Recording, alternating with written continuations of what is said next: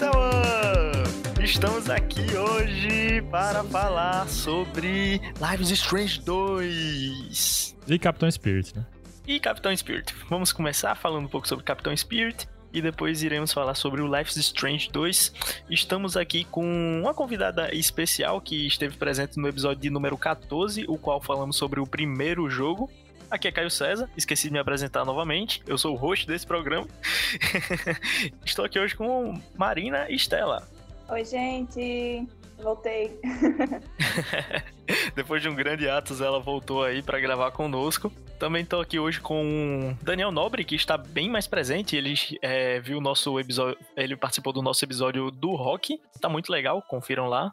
Episódio de número 38. Uhul, é o Rosk. É o Rosk. também, também participei do 14, do Life Strange 1 também tava lá. Quase com a mesma mesa aqui. Quase não, com a mesma mesa. É a mesma mesa, né? É, a mesma, mesma mesa do episódio 14. Uau! Eu não tinha, eu não tinha parado nem um segundo pra prestar atenção nisso, mas deixa eu apresentar aqui Paulo Guerra. Achei que tinha esquecido de mim. É, eu tinha mesmo, mas depois eu lembro. Brincadeira. e vamos agora diretamente para esta pauta.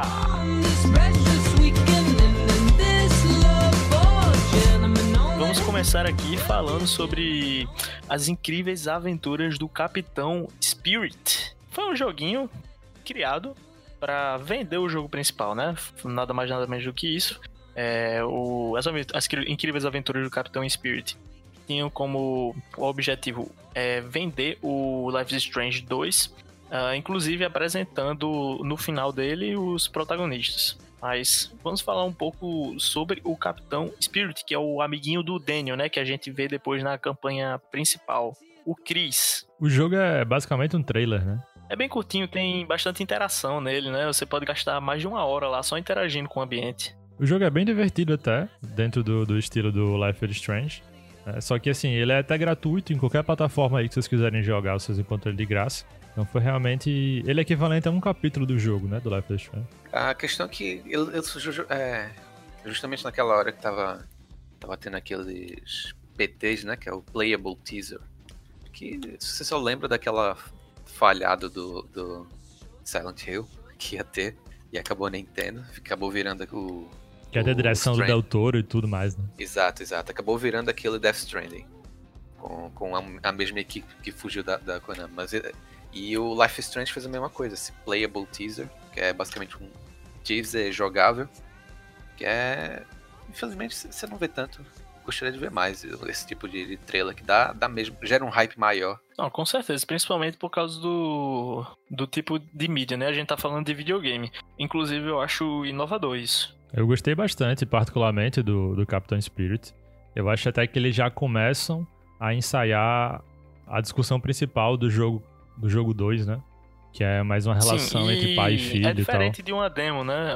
Uma coisa que eu acho chatinha da demo é que você joga a demo. E quando, se você tiver interesse, quando você for pro jogo, eles mudam algumas coisas na demo, né? Algumas coisas ficam diferentes, mas você joga tudo de novo, né? Aquele trecho. E o Capitão Spirit dá a ideia da demo, o que a ideia pro, da demo propõe é apresentar o universo, jogabilidade, ele faz tudo isso, mas com uma história inédita, né? Então quando você vai jogar o jogo, é, você, você tem todas as surpresas, você não tem. A demo não estragou aquele início para você, né? Até porque o, o Capitão ele tem uma história paralela, né? Não joguei Capitão Spirit. Eu irei jogar. Você não tá jogou gratuito, Capitão né? Spirit. Você, quando você jogar, você vai ver que dá, dá um temperozinho a mais no Life is Strange 2, entendeu? Porque Sim. você já conhece o Chris, você tem todo o background daquele personagem que aparece, eu acho, só no segundo episódio. Sim. Eles apresentam do os dois. poderes também, de uma forma mais. No caso do Chris, é mais imaginária. E, mas a mecânica de ativar os poderes é a mesma do Life is Strange 2. A pessoa da mesa que zerou duas vezes o Life is Strange 2 não jogou o Capitão Spirit. É. Marina zerou duas vezes, né? Na época deixou até uma dúvida no ar se o Chris tinha os poderes mesmo ou não. Exato. Eu achei isso legal pra primeiro. caramba.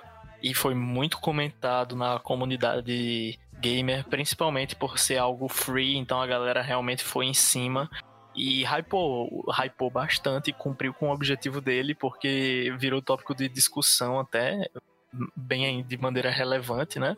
E até jogar, eu não sabia que ele não tinha poderes, né? Que havia sido o Daniel, né, que o salvou. Mas aí no, nessa demo a gente é apresentado ao Chris, que é um garoto com a criatividade muito aflorada, né? Ele é muito criativo. É, e fica aquele dilema enquanto a gente joga, se ele realmente tem aqueles poderes ou se é uma, uma liberdade poética, uma, uma figura utilizada para representar a imaginação dele, né? E fica aquela pulga atrás da orelha de quando ele cai da árvore ele realmente não, não, tem como interpretar aquilo como uma figura da imaginação dele, né? Uma, uma licença poética, assim, para aquela cena. Não, ele realmente não se machucou ali, né? Então fica aquilo no ar no final da demo. A gente vê também que ele tem problemas, né? Que o pai dele é um alcoólatra, que ele perdeu a mãe, que ele tem marcas de machucado.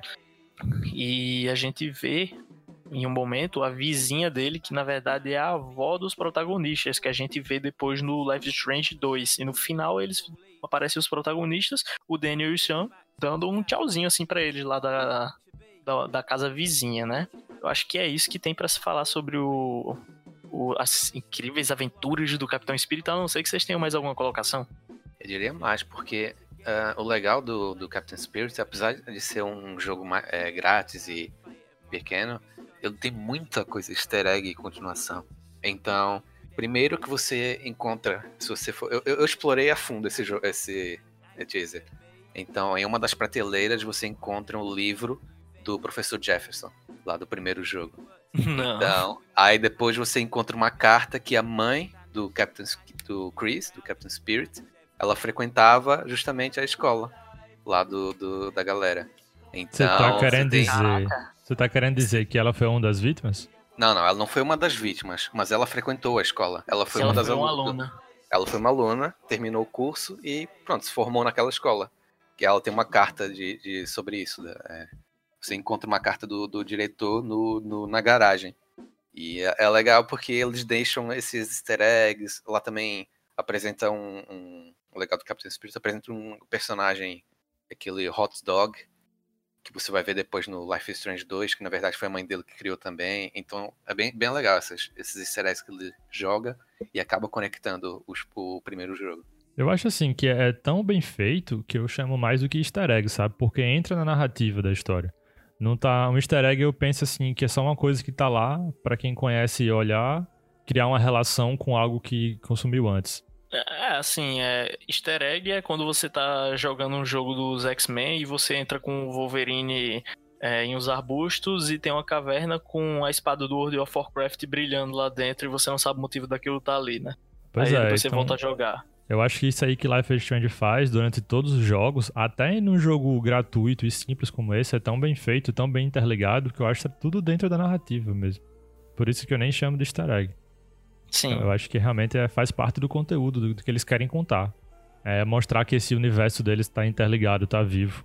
Inclusive, muito legal saber que foi a mãe do Chris que criou aquele personagem que o Daniel é vidrado, né? É, exato. Eu não sabia disso, tô sabendo agora, na verdade. Você só sabe porque, se você pesquisar assim, se você for explorar o Captain Spirit, tem uns puzzles lá, tem um computador trancado por senha, você tem que descobrir a senha, pegando as coisas assim. Então é, é bem legal, você vai lendo os e-mails depois que desbloqueia o computador e você, você pega essa backstory inteira que tá um pouquinho oculta. É, eu acho que alguma coisinha assim eu deixei passar, cara.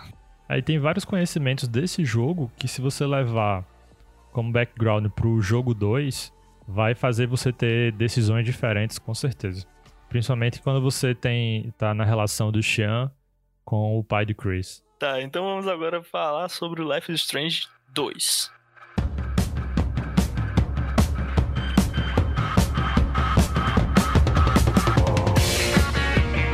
O irmão mais velho está influenciando o Daniel e, consequentemente, você está influenciando uma criança que tem poderes, assim, é, você está guiando a moral dele ali, né? O que ele vai fazer, o que ele vai deixar de fazer, se ele vai obedecer o irmão, se ele vai ser uma criança rebelde, né? O que ele vai fazer com aqueles poderes, tudo isso tem um peso muito grande. O que é que vocês acharam dessa porque assim, no primeiro, no primeiro a gente tá mó de boa. É, nós, nós que somos os poderosos. Aí agora, a gente que tá acostumado com ter o poder sobre tudo, eles tiram, meio que tiram isso e botam, botam a gente como meio coadjuvante. Eu achei incrível isso, porque você meio que passa a sentir muito mais dificuldade de jogar É, você, você perde um pouco o controle, né? Como você falou. Então a gente tá, na verdade, passa a ter o papel de tutor. Então, de maneira inesperada. Assim como o próprio personagem. Então eu achei que trouxe uma, uma proximidade entre o jogador e o personagem. Pelo menos eu senti isso muito mais do que no primeiro. Eu me preocupava muito mais com as decisões, eu me sentia muito mais identificado com cada escolha que, o, que eu tinha que fazer com o Chan. E também os pesos das, das decisões ficaram muito maior do que no primeiro. Tipo, claro que as decisões do primeiro eram muito difíceis. No segundo, você influenciar outra vida, você influenciar outra mente. Então era muito maior o peso das decisões. É muito maior e muito mais difícil, né? Ainda mais por ser de uma criança, né? Por ser criança, às vezes ele não tá pensando racionalmente, entendeu? E, às vezes ele não entende sacrifício. Ele só quer se divertir em alguns momentos. Então acaba sendo muito chato. Mas assim, você entende que essa parte chata é necessária pra você cuidar do seu irmão, entendeu? Uma coisa interessante, Paulo. Qual é a diferença de idade para você e Gustavo? Três anos e meio. Qual que é a diferença de idade do Chan pro Daniel? Talvez uns oito anos. Ele não tem 10 anos não, o Daniel? Tem 11 para 12. Enfim, de 6 a 8 anos a diferença é muito maior do que 3, né? Você conseguiu meio que se colocar nesse papel de irmão mais velho por experiência própria? É, naqueles momentos em que você sabe que você tem que segurar a onda enquanto você é o Chen, sabe? É, você aliando isso a uma experiência pessoal sua? Alguma vez na jogatina você teve esse tipo de experiência? Não experiência pessoal, porque a gente nunca fugiu de casa e, e meu irmão também não tem poderes. Mas em relação à, parte de responsabilidade, com certeza. É, eu acho é, que... é disso que eu tô falando eu sei mesmo. Que você falando isso, só brincadeira. E quanto a Gustavo não ter poderes, você não sabe, velho. Pode ser um segredo que. Até agora não teve, então não vai ter mais. na sua casa daqui a pouco. Mas assim, com certeza. Então, acho que além de ter essa mudança é, narrativa que o Daniel falou aí, para mim, contou bastante isso também, de conseguir me identificar um pouco mais com o personagem. Sim, eu acho que isso daí é um processo bem interessante, bem importante. Eu também, eu perguntei isso porque eu também me senti assim em alguns momentos, inclusive Marina é minha irmã mais nova, curiosidade do dia. Em alguns momentos assim de tomar responsabilidade, sabe, de segurar a onda, de entender que é uma criança, sabe? Algumas experiências pessoais assim da minha vida meio que se aliaram a mim no jogo, sabe, quanto às escolhas que eu tomo com a figura do irmão mais velho. É, mas com certeza a parte do, do o que o Chan passou é muito mais complicado, né? Até porque ali ele tava sem pai nem mãe e perdido, né? Então, assim, tudo pesa muito mais para todas as escolhas que ele teve que tomar. É, ele também, ele também tava ferido, ele também tava se traumatizado. sentindo traumatizado, se sentindo muito mal, mas ele teve que segurar a onda ali porque ele tava com o irmão mais novo dele, né? Pois é, isso é um tipo de, de sensação que eu acho que é muito difícil outro, outra mídia passar. Se fosse um filme, um livro ou um, uma série, é, acho que ficaria muito difícil de passar da maneira com que um jogo passa, sabe? Porque você tá muito mais ativo Sim. ali. Então, acho que esse é o grande diferencial de, de ter esse tipo de jogo como Life is Strange.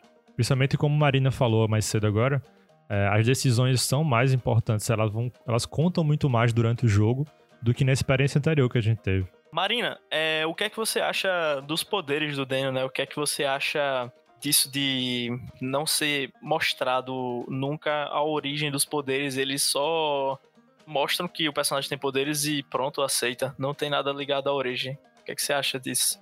Eu achei interessante porque isso aconteceu também com a Max. Tipo, a gente não sabe também qual é a origem dos poderes da Max. Eu acho que isso já virou uma característica do jogo. Ficar nessa curiosidade.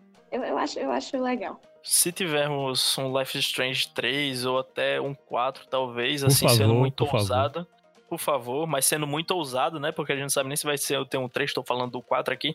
Você acha que essa origem, ela deve, primeiro, você acha que ela deve ser explicada? E segundo, você acha que ela vai ser explicada? De verdade, eu preferia outra história. Eu acho que, tipo, eles só vão contar a origem quando acabar o conteúdo mesmo, sabe? Mas o Life Strange 3, eu realmente espero que seja outra história impactante. Com certeza vai ser com outros personagens, se tiver. Com certeza. Sim. Eu acho que essa é a mina de ouro de, é, da Dark Knight. É, ela tem essa, essa coisa na, na mão, que é essa franquia que não depende de um final, não depende um jogo não depende do outro. Ela poder levar a história para onde quiser, pode explorar qualquer, criar qualquer personagem e elas não dependem uma da outra. Ela começa e encerra num, é, em um jogo. Máximo vai lançar algumas curiosidades, algumas coisinhas aqui, umas ligações aqui, que nem aconteceu no 2. Você vai, você vai ver a cidade é, destruída ou em pé de acordo com a escolha que você fez. É, você também vai ver personagens do, do, do passado e, e eu tenho essas coisas, mas o, o, principal é a história de um novo personagem. É, a história mesmo, é o foco do, do Life Strange. Eu gosto disso, não se apega a personagens assim a história. É, acaba sendo uma fórmula infinita, né? Só vai dar muita dificuldade para os desenvolvedores eles ficarem sempre pegando todas as possibilidades dos saves de cada jogador e quando for ter um jogo novo, conseguir fazer alguma coisa que relacione com sentido, né? Eu acho que no próximo já, já não, não devem fazer mais isso. Porque eu sinto que foi uma coisa só do Life is Strange 2. Olha que legal, a gente vai mostrar isso aqui, isso aqui e vai mudar uma coisinha aqui. Mas, por exemplo, se eles decidirem fazer em outro país, que os dois foram nos Estados Unidos, se eles decidirem, sei lá, fazer uh, na Inglaterra. Não então... precisa ter então, nada, né? Só talvez, é, exato, no precisa. máximo, uma citação assim na em algum site, alguma notícia e tal. Exato, notícias, livros, que nem, que nem aconteceu com Captain Spirit, que foi o mais, a ligação mais sutil, que era se você lesse as prateleiras, você ia ver o livro do, do Jefferson lá. Essas coisinhas até, até legal, e, e acho que eles são tão independentes de, de, de personagem, e acho isso muito bom. Tô ansioso pra, pra o pode vir da série. Sobre os poderes, enquanto tava jogando, eu acabei sempre assim, sentindo que eu tava querendo achar uma origem para esses poderes. Mas assim, realmente ah, eu, eu, eu, concordo que eu acho que não é a, a proposta do, da série lá, Fate Strange. Só que nesse jogo em específico com o Daniel, eu fiquei mais preocupado, mais curioso em saber de onde vinha os poderes dele do que no primeiro. E o tempo todo eu ficava achando, ah, caramba, vocês vão acabar achando a mãe dele, então eu acho que a mãe dele deve ter esse poder também. E os avós dele são assim, e a mãe dele fugiu de casa porque tem esses poderes. Acabou que não é nada disso, né? Ah, sim, isso foi uma coisa que eu pensei enquanto jogava, que a mãe dele tinha algo relacionado aos poderes e por isso ela tinha uma vida tão complicada. Pois aí, acaba Mas que não tem nada a ver com isso.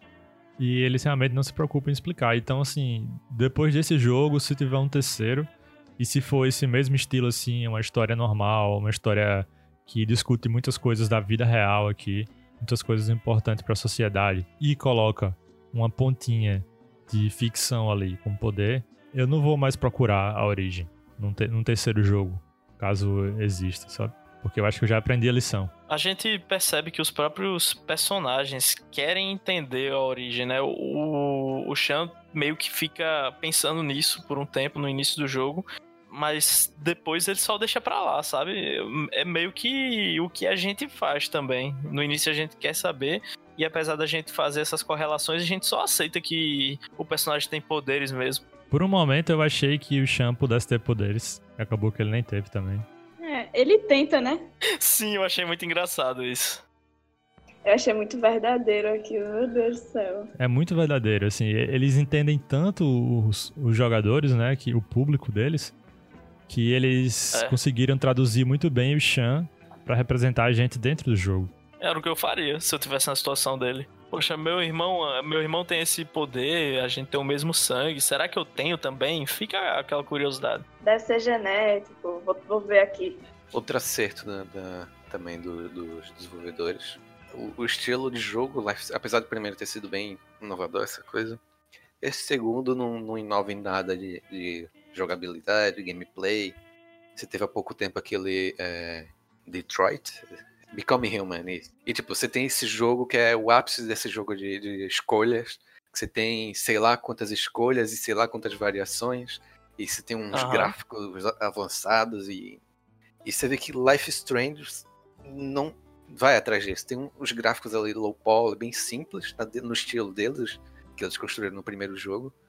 É, eles têm aquela coisa, a jogabilidade que você já viu antes, mas eles focam e acertam principalmente na história. E eles têm identidade visual. É, o gráfico não é uma corrida para eles. Eles têm a própria identidade gráfica deles. E eles não se interessam em. Claro, podem haver implementações, dar uma refinada, mas eles não se interessam em abrir mão daquela identidade gráfica que eles criaram. Sim, que é isso. atemporal. É atemporal. O que aconteceu, né? O salto Tudo é gráfico do 2 característico. pro 1 é bem notável. É, eles continuam com a identidade gráfica, né? Até uma música que a gente escuta, aquelas músicas assim, tranquilas, faz assim, porra, lembra muito Life is Strange. Igual Life is Strange. E outra coisa, o- jogo faz questão de te dar locais, ele literalmente te dá locais pra sentar, escutar música e prestar atenção no, sei lá, em coisas simples assim, um quarto feito, é, nos detalhes pelos desenvolvedores, né? Eu acho legal os cenários assim. Engraçado, você tinha isso no primeiro, mas o primeiro era fechado numa escola. Então os lugares que você sentava era um banco do parque, quarto da Max. Agora que é uma coisa que eu, que eu prefiro do, do segundo é que é justamente essa, essa aventura road trip. Que você tá em, sei lá, quando você não tá mais preso em um cenário, você tá em, viajando o país e conhecendo pessoas novas e lugares novos. E eu gosto disso muito também. Ele passa por pelo menos quatro estados. Quanto à jornada, isso que Daniel falou, né? Ter vários cenários diferentes, é legal quantos personagens interessantes passam pelos protagonistas, né, durante o jogo. Personagens maus, personagens bons, personagens que estão ali para levantar uma reflexão, personagens racistas, né, completamente preconceituosos, que fazem com que a gente sinta um ódio muito grande e sofrer aquele preconceito, né? É terrível. Um personagem que eu achei incrível foi o Brody. Sim, Caramba, eu comecei na sim. história muito com o pé atrás com ele. Normal, né? Então, eu tava Eu ali também. bem imerso, tal. Você tá sozinho, em local desconhecido, só com seu irmão. Aí você não vai confiar em qualquer pessoa que você encontra em uma conveniência no meio do mato. Mas acabou que É, o você- Brody é, era um cara realmente. incrível, incrível. Que ajudou demais a eles dois. E eu acho assim que seria muito interessante se ele fosse pro jogo 3, se ele fosse a ligação pro jogo 3, sabe? Ele é um cara que vive viajando e tal, encontrando pessoas. Eu não ia achar ruim, não. Acho que seria Logo. muito legal. E Sim. não ia ser forçado, né? Pela ideia, assim, é um viajante e completamente plausível que muitas pessoas encontrem ele. Inclusive, ele escreve sobre isso no blog dele, sobre a quantidade de gente que ele encontra, né? E é legal isso, hein? é legal acompanhar o blog do Brody, é um negócio tipo hidden, hidden, hidden, mas que, tipo, se você for atrás dentro do jogo é muito maneiro, É. tipo, o cara falando é, sobre a morte da mãe dele, ele teve que encarar a família dele, sabe? E caraca, velho, é um negócio. E cada muito, vez que ele posta, maneiro. ele tá numa cidade diferente. Sim, sim, sim, sim. Eu, eu fui a única que chorei lendo a carta dele. Não, eu chorei também. É, eu não, Caralho, velho. mas é bem bonito. Eu chorei. Muito linda aquela carta que ele escreve. E assim, ele, ele colocou os meninos pra cima ali, né? Porque ele deu um, um, um dinheiro, ele deu algo pra eles dormirem, que nem isso eles tinham, né? Certo. E logo depois do, do daquele ataque da conveniência. Sim. Um cara como o. Brody é um cara raro, pô, no, no mundo, sim. É muito raro É, você encontrar mundo, uma pessoa mundo. daquela. Mais uma reflexão aí sobre como as pessoas deveriam ser melhores, né? Com as outras. Mais caridosas. Esse jogo ele traz muitas reflexões assim. Mas assim, as que eles, aqueles mais discutem é um que a gente já falou lá no começo, né? Que é sobre xenofobia. E assim, ao mesmo tempo que eles trazem um, um policial e o vizinho deles, que eram preconceituosos na, no, no capítulo seguinte, na verdade, acho que no mesmo capítulo até, né? Eles já encontram o mesmo Brody, que também é americano. E é um cara completamente diferente, né? Sim, é aqu- aquela coisa. O jogo tá bem atualizado no- na questão política do, do- dos Estados Unidos.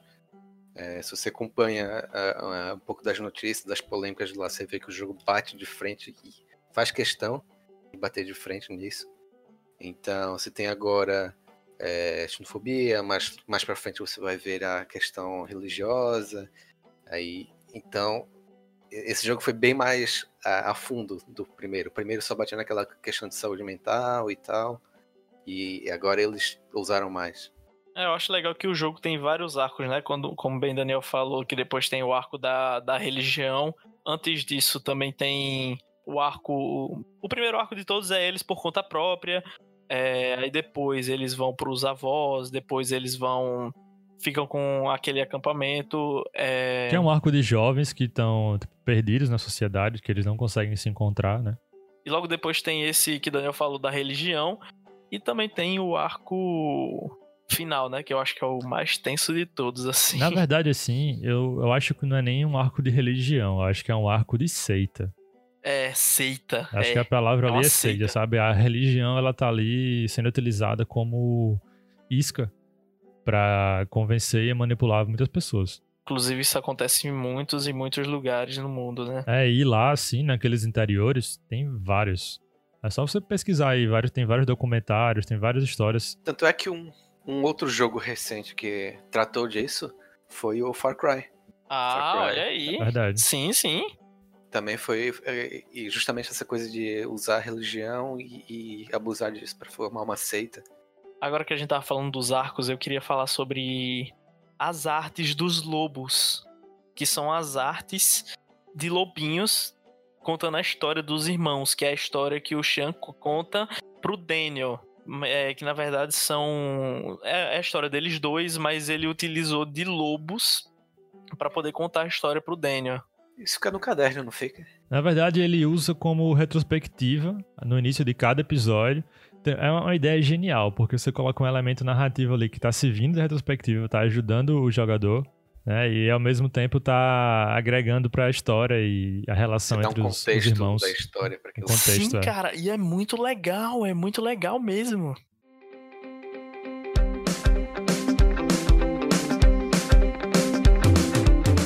Você acha que as decisões do jogo têm peso, um peso real? Sim, meu Deus, e como tem? Qualquer coisinha, por exemplo, se a gente é, decidir roubar ou deixar tal coisa ali, vai influenciar o, o Daniel. É tanto que me lasquei todinha no meu final porque eu fazia muita coisa Você era uma errada. ladra.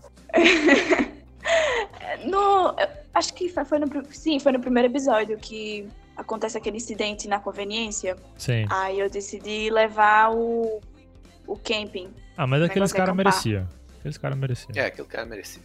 É, mas tipo, Mas antes também. tá. Eu acho Não que. tinha Antes. como descobrir, não tinha como saber que os caras mereciam, Não, tá tinha, ligado? porque É. o cara já tinha atacado a gente. A não ser É. que você tenha Ah, roubado a loja antes do ataque. Aí você tá errado. Então, Ah, foi tá. isso. Você roubou antes. Eu, se eu Ah. não me engano, eu tinha roubado um refrigerante. Nossa, pra quê? Uma coisa. Não Aí influenciou. da loja, cara. Não façam isso. Não É. façam isso em casa, crianças. Sim, um negócio que eu queria comentar também é que o lobo virou uma característica muito grande do jogo, né? Por causa da história dos dois lobos, dos desenhos do chão. Como também no primeiro jogo, é, características, o, o animal que ficou marcado no primeiro jogo, os animais no caso, foi o veado e a borboleta. Aí fizeram isso também no segundo. Deixaram um animal marcado. É como um simbolismo, né? Como se fosse um animal espiritual do jogo. Ah, o primeiro é a borboleta, e o segundo são os irmãos lobo. Inclusive, toda a tela de carregamento é um lobo adulto e um lobo filhote correndo juntos. Sobre as decisões do jogo, e aproveitando que citaram o primeiro jogo também, é, nesse jogo as decisões são muito, elas têm muito mais peso, até principalmente por causa do final, né? Lá no Mais do primeiro, que o primeiro? É, lá no primeiro você tem várias decisões que vão afetar. Meio que elas são resolvidas rapidamente entre os capítulos. E pro final acaba sendo que só a sua decisão do final que vai fazer a grande diferença. Nesse jogo, não. Tem coisa lá do primeiro capítulo que se você quiser é, fazer diferente, não tem como. E você tem sete finais diferentes nesse jogo, cara. São sete, cara, é absurda a quantidade. Mas assim, são três finais principais, se eu não me engano. E é, dentro desses Não, três são finais. quatro. São, quatro. finais. É, é, são quatro finais principais, exatamente. E dentro desses quatro finais principais que tem as variações que formam sete ao todo, né? É, só é pequenos detalhes, só. É, mas mesmo entre esses quatro finais, eu acho que tem um final que realmente é um final, digamos assim, bom. Porque os outros a gente pode chamar de principais, porque as suas decisões levariam a eles.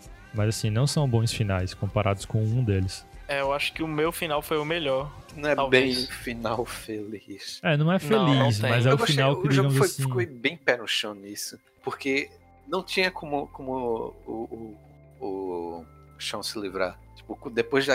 Foi uma bola de neve que foi montando desde o primeiro capítulo, que no final não tinha como dar certo. E aí você fica pensando, ah, eles vão, vão se entregar, vão explicar a situação, vão sair livres, não sei o quê. Mas não tinha não, pra foi onde muito correr. realista nesse quesito.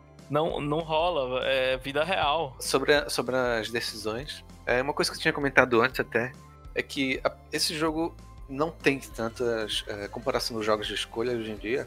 ah, ele é bem fraquinho, entre aspas, nesse, nesse quesito. Que você tem os, justamente quatro finais. Com, com- Mas o legal é que ele não depende disso. É, é, tipo, É, não depende. Ele usa isso como narrativa, sim, mas o, o grosso, assim, é a história e, o relacionamento com os personagens. No final, a- a- acabou por essa qu- quantidade é, de diferentes, assim. No começo eu fiquei meio, ah, queria que, que tivesse mais, jogar o jogo diversas vezes e ter diversos finais, mas se você vê que a história e o relacionamento de personagem carrega o jogo por si só. É, tanto esse jogo quanto o anterior, e até os intermediários também, é sempre mais sobre a jornada do que o final. Sim. É, eu queria fazer uma dinâmica interessante aqui. Qual foi o momento do jogo que, pra vocês, vocês se arrependeram muito de uma escolha que vocês fizeram? Tudo. eu vacilei muito. Deixa eu explicar, porque assim, a primeira vez que eu joguei, eu demorei um pouquinho para poder entender que as minhas ações influenciavam o Danny. O jogo demorava muito para lançar, né? Era meses. Quando eu voltava para jogar, eu não lembrava de muita coisa do jogo. Eu li aqueles negocinhos, mas mesmo assim, das minhas decisões em si, eu não não tinha, não me lembrava. Ah, você podia até lembrar o que tinha acontecido, mas de algumas decisões dava aquele branco, né? Exatamente. Aí eu fiquei, tá, tá ótimo, vou continuar desse jeito e pronto. Aí me lasquei. No final foi horrível. É tanto Vai, que mano. eu me arrependi muito. Pegou qual final? novo. Pegou qual Eu final, Maria? peguei o final que o, o Daniel mata o chão. Não, pera, que o chão morre pelo policial. O Daniel não obedece o chão e essas coisas e acelera o carro mesmo assim e o O- chão Eu morre. entendi porque você falou que o Daniel matou o Shaw, porque ele acabou assassinando o Shaw indiretamente, né? O Shaw É. morreu por culpa dele. É, ela acelera o carro com tudo. eu deixei o Daniel é, egoísta. Eu deixei o Daniel é, só, má só- só pensando nele mesmo e no irmão, não nas pessoas. Aí no teu final ele vai lá pro México, O, é, ele fica galego, ele entra numa gangue. Fica Ai. tipo um, um pinta. É. É. Ele, além de ele usar o poder dele pro bem, ele usa pro mal. Foi isso. Daniel, é, antes de falar o teu final, que foi que tu se arrependeu mais, assim, de uma escolha que você tomou que realmente não rolou pra você na hora? Se você ficou, ah, cara, não. Eu não consegui convencer o, o, o Daniel a não. o- Daniel roubou o Brody. E eu não queria que aquilo acontecesse com o Brody, foi muito legal. Sim, É, cara, o quê mesmo? é uma rouba um- lembrancinha, uma coisa. bonequinho. É um bonequinho. É uma coisa pequena, sabe? Mas que se você deixar o Daniel ficar fazendo essas coisas, mais na frente vai resultar em algo pior. Do mesmo jeito que acontece na vida real, né? Se você ensinar a criança a fazer uma coisa, ah, é, é só uma criança, tal, besteira, é uma coisinha boba. Quando chegar no futuro, as coisas vão Apanha escalando. do né? filho. No, no meu caso, assim, al- algumas decisões são realmente difíceis. Então é difícil saber se vai se arrepender ou não, porque eu acho que não tinha decisão melhor. Mas assim, eu acho que no quarto capítulo, quando a mulher da seita lá, no meu caso, ela saiu um pouco impune. Claro que ela perdeu a seita lá, tudo pegou fogo e tal. Mas não Mas ela não aconteceu. foi presa é, e não, ela não né? foi presa, não aconteceu nada com ela. Então eu fiquei pensando se eu poderia ter feito de alguma maneira diferente isso daí. Já no meu caso, eu me arrependi muito porque aconteceu algo que eu não me liguei. Quando é o Daniel e o Chan são presos lá na fronteira, tem aquele casal super legal de mexicanos que vai conversando em, é, no idioma da terra natal deles, né? É, é muito legal, Espanhol. falando em espanhol. É, falando em espanhol. Tipo, depois disso, é, o Daniel liberta o Chan e a gente sai em uma fuga Você frenética esqueceu lá. de salvar ele. Eu também. Na verdade, na verdade, eu não me liguei que existia a possibilidade de salvar. Eu só passei pra pro- próxima sala. Todos nós, E amigo. depois eu fiquei tentando, eu tentei, eu, eu tentei voltar, eu tentei voltar e não, não deu pra voltar, eu não tinha me ligado, tá ligado? Ah, não, não. Os mexicanos eu salvei. Eu não, eu não salvei. Não, cara, eu não A salvei segunda ninguém. vez eu salvei. Eu não me liguei também, ninguém, cara. pô. Eu não me liguei também que dava pra salvar eles. Sério, Paulo, eu não tô sozinho. É, tá não. Eu também não percebi. Eu fiquei sabendo só depois de zerar o jogo que era possível. Caraca, velho. E assim, é, ainda mais, era possível salvar aqueles. Aqueles americanos lá. Sim, os caçadores, caçadores, de, de é. recompensa. Foi, foi, foi eles que eu esqueci de salvar, não sabia que era Não, ali é pra Marina- esquecer mesmo. Ali é pra deixar apodrecendo Não, na, não, na se liga cela. o que Marina fez. Se liga o que Marina fez. Marina salvou os caras. Diga aí o que rolou, Marina. Eu, da primeira vez, no caso, né? Eu escolhi salvar, mas o Daniel não quis salvar. Aí o Daniel matou ele. Hum, Por conta própria. Ele tava desobediente. caramba, já. o teu É, Daniel ele tava, tava muito tava obediente. viu? Eu já, eu já perdi, eu tinha perdido a moral com o Daniel. Caramba, Marina, você criou um psicopata. Você Foi. Serial psicopata mesmo? Foi. Ai, a gente, mas eu me vez? arrependi tanto. Ai, a segunda vez eu fiz tudo bem direitinho. Aí Aí ele foi lá, caras? ele me obedeceu.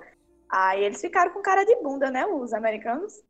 Aí É. o, o Sean fala, tipo, ah, a gente não é babaca como vocês. Aí eu imaginei que ele Ai, E os falaria bichos isso. ficam. Salvou. É, e os bichos ficam, por que, que você salvou a gente? A gente foi muito canalha. Tipo, eles mesmos fa- falam assim, tipo, eles ficam É. surpresos por terem sido salvos, saca? Sim, sim. O bicho Aí- manda logo um. Não, é que a gente não é babaca que nem vocês. É, ele basicamente falou isso. Essa parte aí eu achei muito interessante. A questão do muro lá e de ter esses vigilantes. Isso acontece, cara. Os caras ficam caçando pessoas. Acontece. Acontece mesmo, pô. Deve Por ter, conta né? própria, por conta própria, né? É. Caramba, cara. Caça- por caça- orgulho patriótico. É, pô. Naqueles estados ali do sul, tipo, o acesso à arma. Tipo, em todo o país é basicamente legalizado, né? Mas eles têm até uma rede de televisão que só fala de arma o tempo todo. Tá? Então, é um negócio bem barra pesada que tem por ali. Caramba, Os, os caras são bem, bem canalhão, assim, pô. Bem preconceituosos ao extremo. Realmente existe gente assim. É de partir o coração, mas é a realidade. Aquilo, é aquele patriota entre, aspas, porque quando você vê os nativos americanos, que também são parecidos com, com os mexicanos, eles têm o mesmo. às vezes têm o mesmo comportamento. É, eles, eles meio que camuflam é, o preconceito deles com o patriotismo. O indivíduo sabe que não é certo, tá ligado? E ele meio que quer camuflar com algo que na, na, na mente dele é nobre.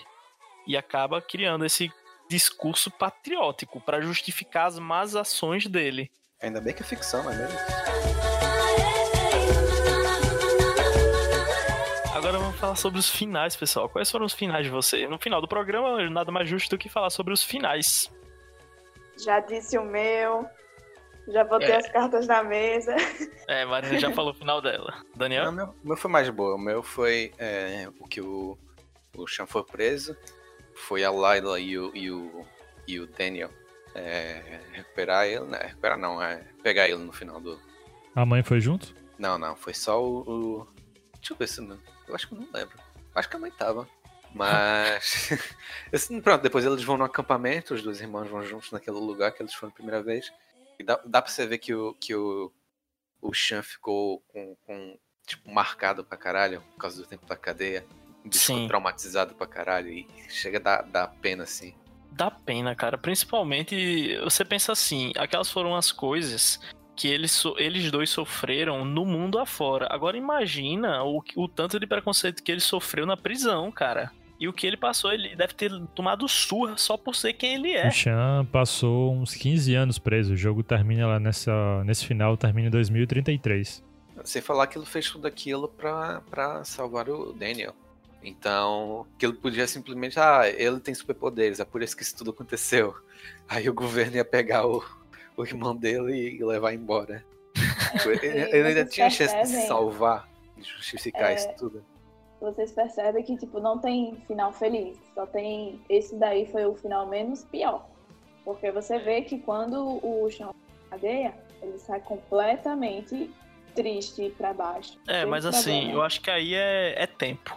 A gente vê uma- como é uma pessoa logo depois de conseguir alcançar a liberdade dela, né? Depois de muito tempo preso. Então, assim, era tudo muito recente.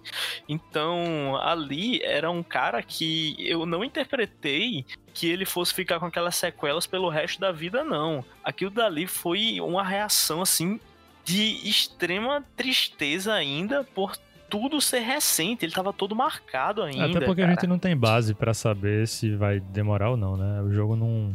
É, não vai tão longe assim. exatamente. Ele já ele, assim que ele sai, ele já vê o Daniel, um homem, né?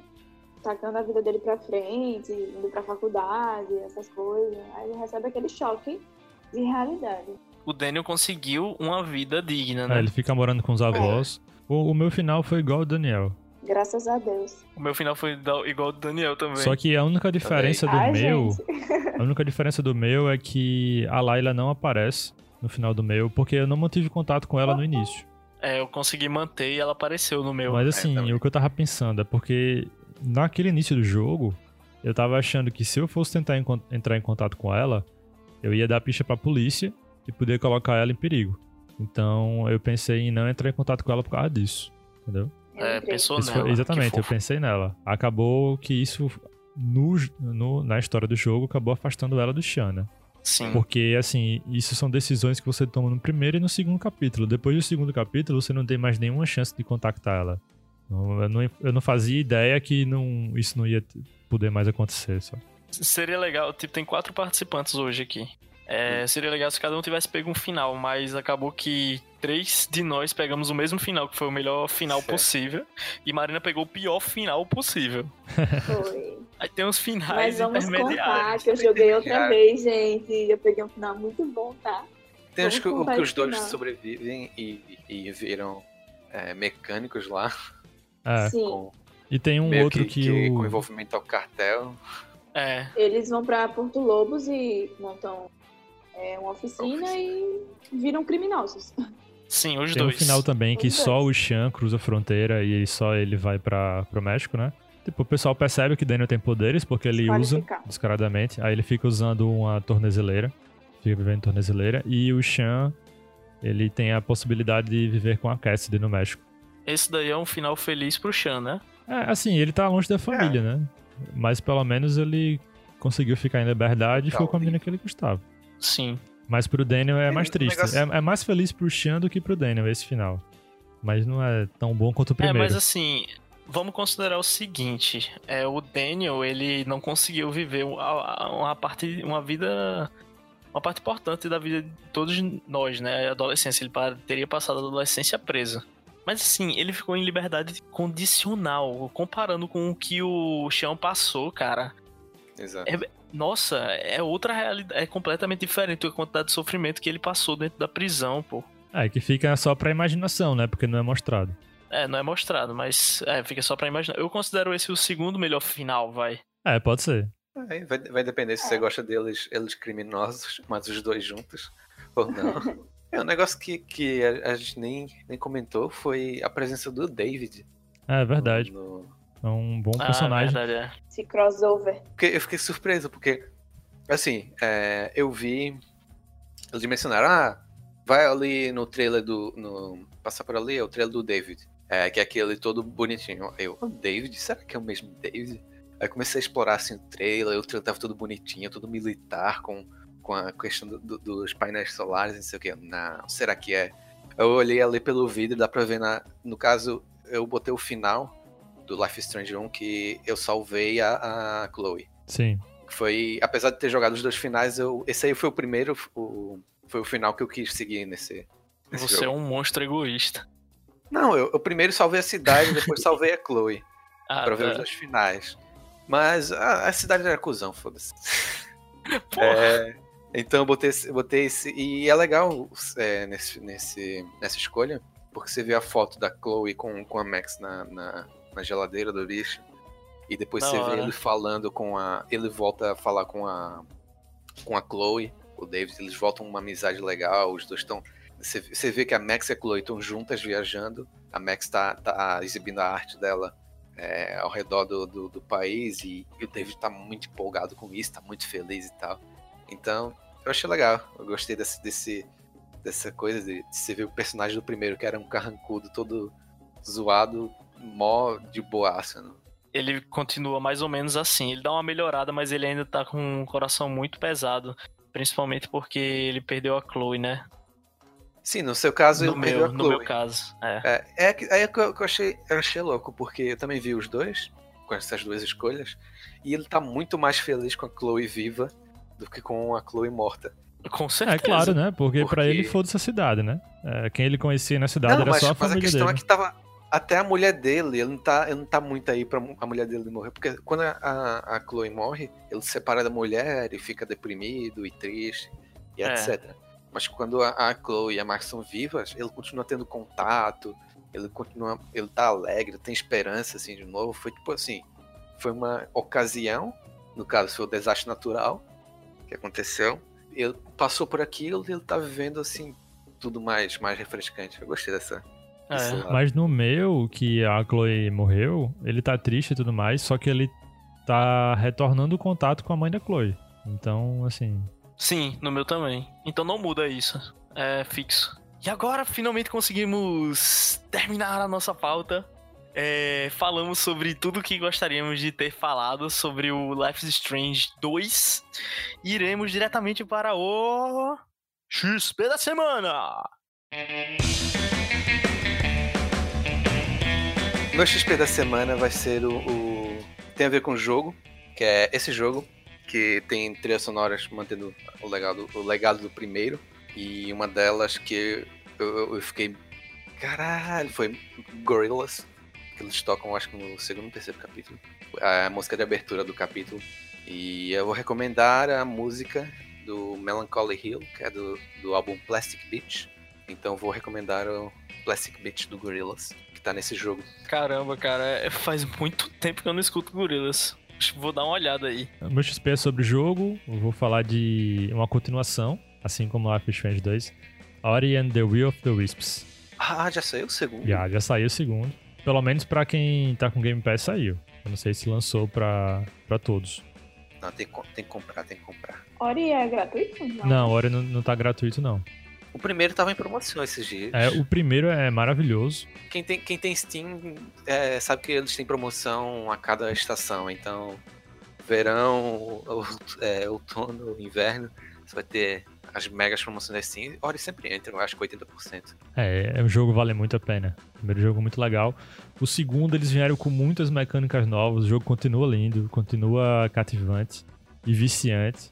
Mas assim, ao mesmo tempo que eles mantiveram muitas das mecânicas, eles acrescentaram muita coisa. Pra quem jogou é, Hollow Knight, o jogo bebeu muito de Hollow Knight. Então ele tem, tem mais. Ele tem side quests agora, então você interage mais com outros personagens dentro do mapa. E tem muito mais coisa pra fazer.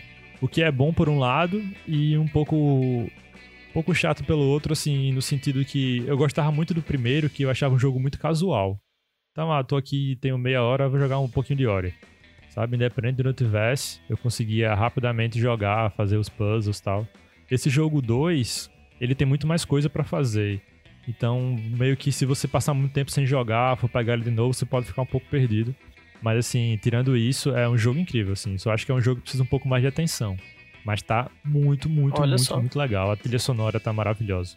Eu fui na página da Steam do jogo e aparece similar aos jogos que você jogou, Life is Strange 2. o Ori 2? Sim, É, não, não acho similar, não. parece similar a Celeste e Life is Strange 2. É, esse algoritmo aí tá Ué. bugado. Vai entender. Tá bugado.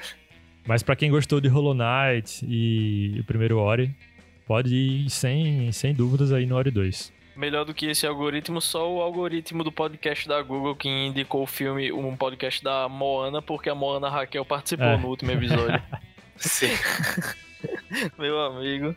Essas inteligências artificiais. É, já o meu XP da semana é a indicação de um jogo chamado Evoland, que é um- foi um jogo lançado em 2013, que tem uma premissa muito legal, muito interessante, pelo menos na minha concepção. O jogo funciona da seguinte forma: ele começa em preto e branco.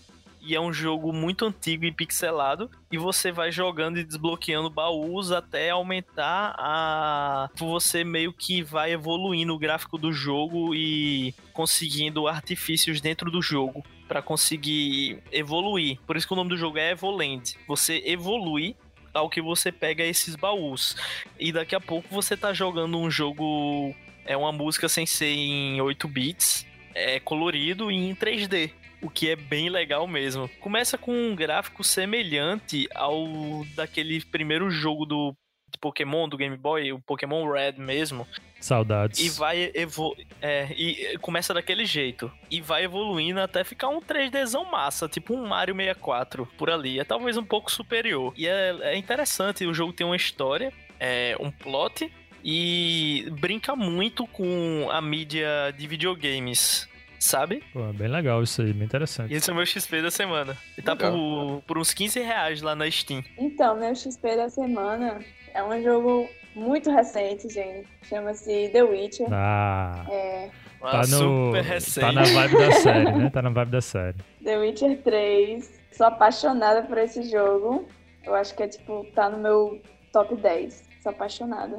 Já é a segunda vez que eu tô zerando e eu. Tá no meu top 1, Marina. Tá no meu top 1 também, Marina. É meu to- o jogo favorito Você tá no top 10, no meu tá Eu no nunca top joguei. 1. Igualmente, mas tá no top E Daniel 1. tá vai. expulso agora do podcast. Top 1. Tá expulso agora do podcast, nem do programa, do Ai, podcast. É, eu queria dizer programa. Tem. O mas-. Eu Top preciso 1, instalar. 1. Aí fala aí, Marina. E eu tô indicando esse jogo porque ultimamente não tô jogando nada novo. Não, tudo bem.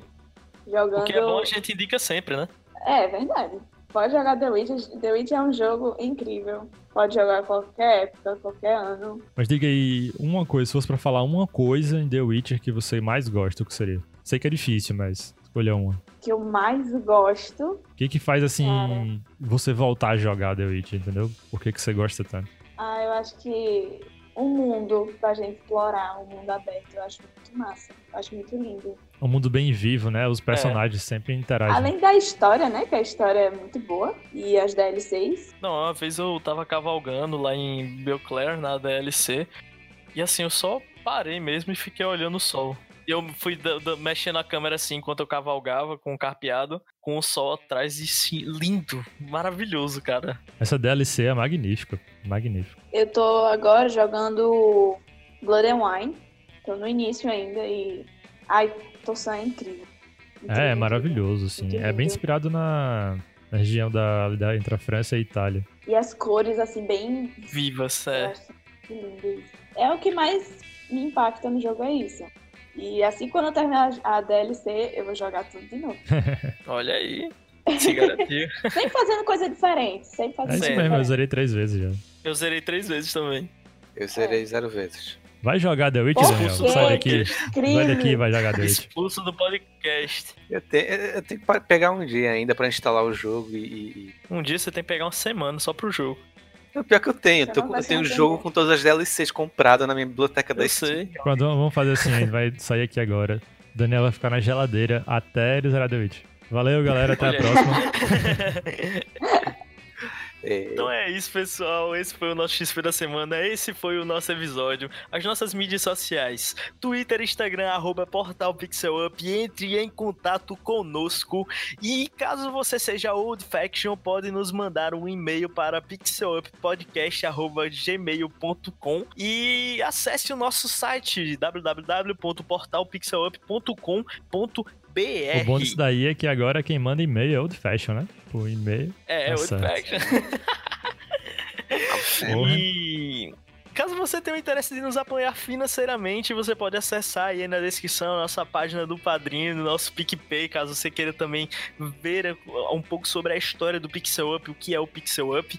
E, claro, compartilhe esse episódio para um amigo. Vocês podem encontrar o nosso podcast nas principais plataformas, no Spotify, no iTunes, no Cashbox. Caso você escute nosso programa lá no iTunes, não se esqueça de avaliar. E o Cashbox tem algo bem legal, você pode comentar sobre o programa.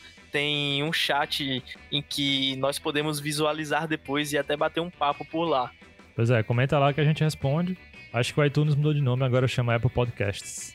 Mas o sistema de avaliação é o mesmo. Ok, avalie da mesma forma. então valeu, pessoal. Valeu, falou e até a próxima. Valeu. Valeu, gente. Me convidem mais vezes. It's me, it's me, you've come to take my duality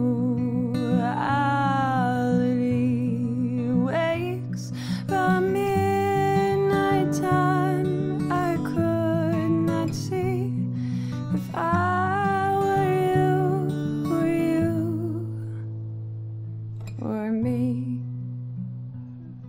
We played the game with skillful ends, and so I asked for your